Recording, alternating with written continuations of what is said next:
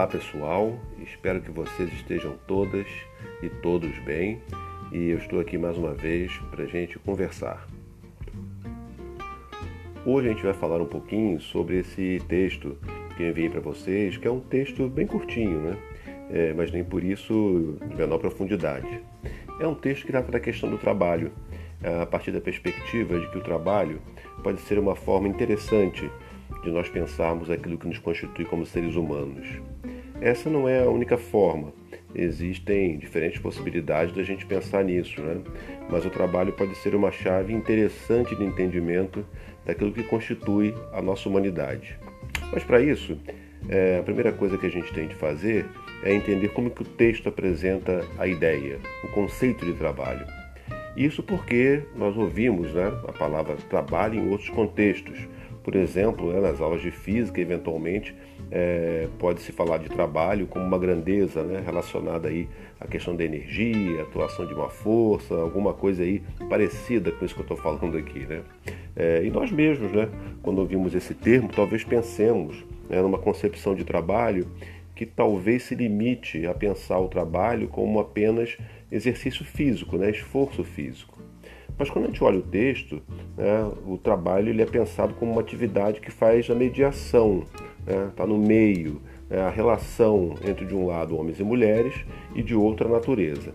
É, aqui eu estou usando esse recurso de pensar é, homens e mulheres como se nós próprios também não pudéssemos ser pensados como parte da natureza. Mas só para facilitar o entendimento.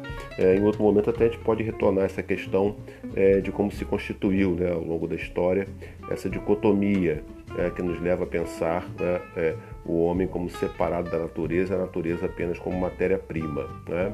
Então, voltando aqui à distinção que eu estava fazendo para efeito de facilitar o raciocínio, né, é como se nós pudéssemos pensar uma espécie de separação inicial entre natureza de um lado e homens e mulheres de outro, e como que a partir de um certo momento da nossa história, enquanto espécie, nós, homens e mulheres, precisamos produzir as condições da nossa própria existência, nós desejamos coisas, desejamos satisfazer certas necessidades e a satisfação dessas necessidades é um dos fatores que nos estimulam né, a buscar os meios de poder satisfazê-las.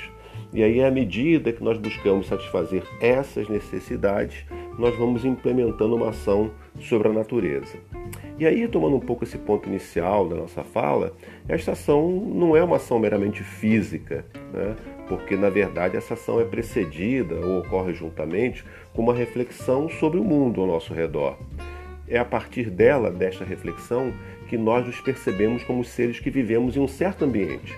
Percebemos que nós temos certas necessidades a serem satisfeitas nesse ambiente e através das possibilidades que ele oferece.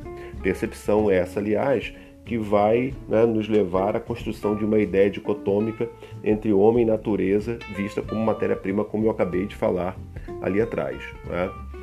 Essa reflexão, então, né, essa reflexão que nós fazemos, né, permite pensar, imaginar formas de podermos satisfazer essas necessidades. E né, essa potência de satisfação, né, ou esse potencial de satisfação, informa o nosso movimento em direção ao mundo através da ação que também modifica a reflexão, né? nesse duplo vai e vem, pensar e agir, agir e pensar. Assim pensamos, e ao pensarmos em satisfazer uma necessidade, pensamos nos meios que usaremos, nos recursos, e uma vez que pensemos nisso, implementamos uma ação.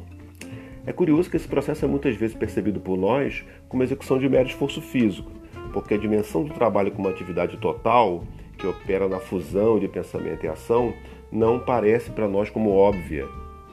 Quando falamos em trabalho, a gente fala desse conjunto, esse conjunto que inclui de um lado, é claro, a potência física, o esforço físico, mas também implica no ato de refletir e criar, que transforma o mundo à nossa volta.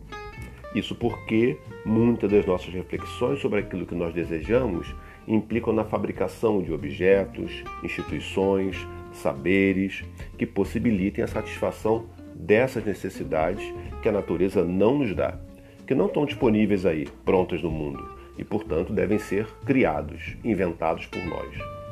Nesse processo, realizamos a nossa dimensão propriamente humana, dimensão que implica, através dessa potência criativa, uma certa autonomia frente às exigências do mundo natural e, portanto, constitui também uma faceta da nossa liberdade.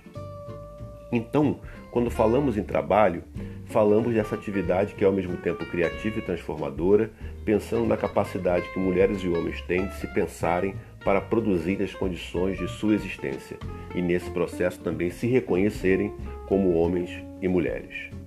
Queria chamar a atenção de vocês de como essa reflexão permite romper com a ideia muito comum de que existem trabalhos que são exclusivamente físicos e outros que são exclusivamente intelectuais, com toda a carga de hierarquia que essa distinção opera. Uma mulher trabalhadora da construção civil, né, elas existem, sim, né, de verdade, não executa as operações que delas são esperadas sem que pareça ao mesmo tempo a sua capacidade de pensar, de refletir sobre aquilo que faz e de sobre como deve fazer. Uma cientista não deixa de exercer sua força física ao ter se locomover pelo laboratório, operar diferentes instrumentos, digitalizar seu relatório, carregar os seus livros.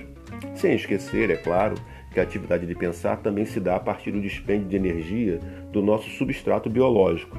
Talvez aqui podemos, possamos falar né, muito mais de uma questão de grau do que de uma distinção absoluta. Para terminar, fica uma questão para vocês pensarem aí. Por que há trabalhos que são mais nobres do que outros em nossa sociedade? Melhores remunerados, melhores avaliados, mais bem vistos por nossa sociedade, de maior status, e outros não. Pensem aí e a gente conversa depois. Acho que era isso por hoje, gente. Depois nós continuamos essa nossa conversa, mas por hora eu gostaria que vocês compreendessem exatamente o que nós estamos considerando aqui na nossa conversa como trabalho. Fiquem bem, forte abraço, nos vemos na próxima.